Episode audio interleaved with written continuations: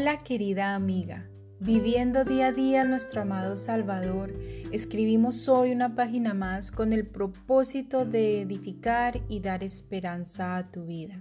Con un cordial saludo y bienvenida damos gracias a Dios por la oportunidad de compartir su palabra una vez más.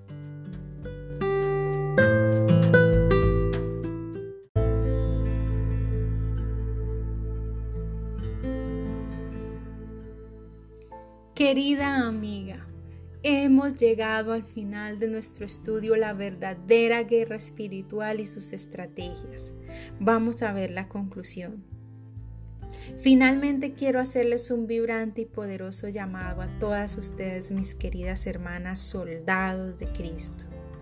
Debemos aprender pronto que la vida cristiana es una guerra, que las huestes de Satanás se dedican a obstaculizar, a obstruir la obra de Cristo y a poner fuera de combate a los soldados débiles espiritualmente hablando. Por lo tanto, no nos podemos dormir sobre los laureles esperando a que Satanás gane terreno importante en nuestra vida cristiana y luego, tristemente, nos veamos de vuelta en el mundo. Ojo, mucho cuidado.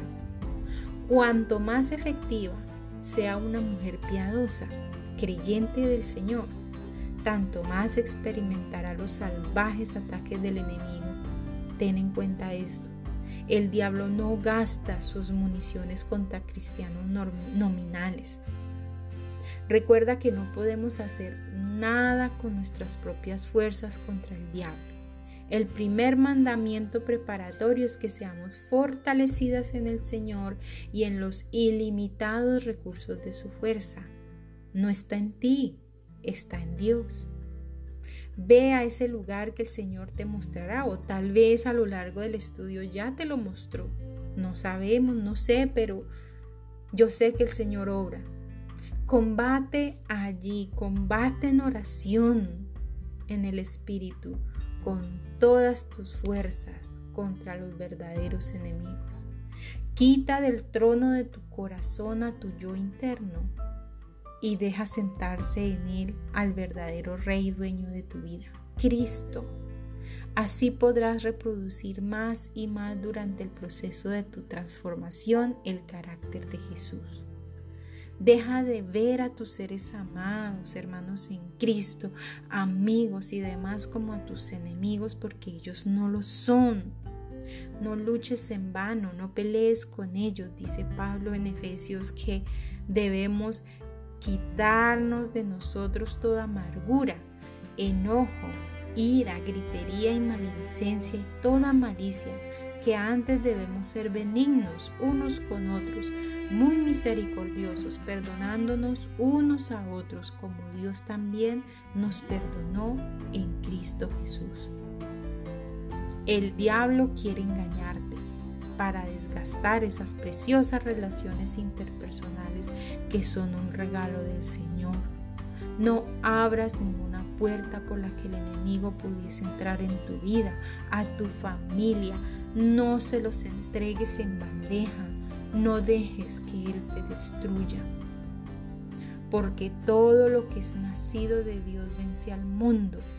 Y esta es la victoria que ha vencido al mundo nuestra fe y nuestra fe en Cristo Jesús. Primera de Juan 5:4. Oremos. Amado Padre, enséñame a estar siempre como un buen soldado de Cristo.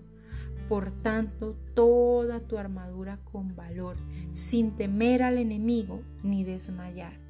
Deseo velar minuto a minuto sin descuidar mi carrera por la buena batalla de la fe Llévame de rodillas a ti todas las veces al día que sean necesarias, a tiempo y fuera de tiempo.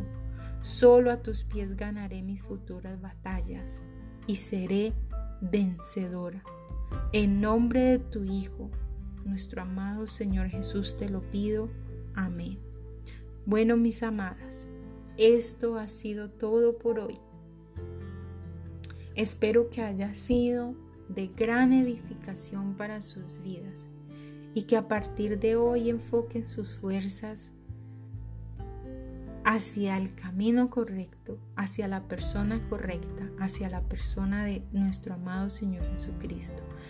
Dejen de quejarse por la familia que tienen, por los esposos que tienen, por los hijos que tienen, por el trabajo que tienen. Sean agradecidos, agradecidas, vivan siempre agradecidas con el Señor y pídanle a Dios que les deje ver las bendiciones que Él nos regala día a día, cada vez que nos levantamos y abrimos nuestros ojos. No sabemos cuándo el Señor nos llame al cielo. Disfrutemos esta vida y vivámosla como una vida en abundancia, tal y como el Señor lo pide, como el Señor nos la regala, porque es Cristo quien nos da una vida y una vida en abundancia. Por el momento y con amor les habló Tania M. Olson. Nos veremos en una próxima oportunidad con una reflexión más aquí en Diario de una Mujer Cristiana. Bendiciones mil.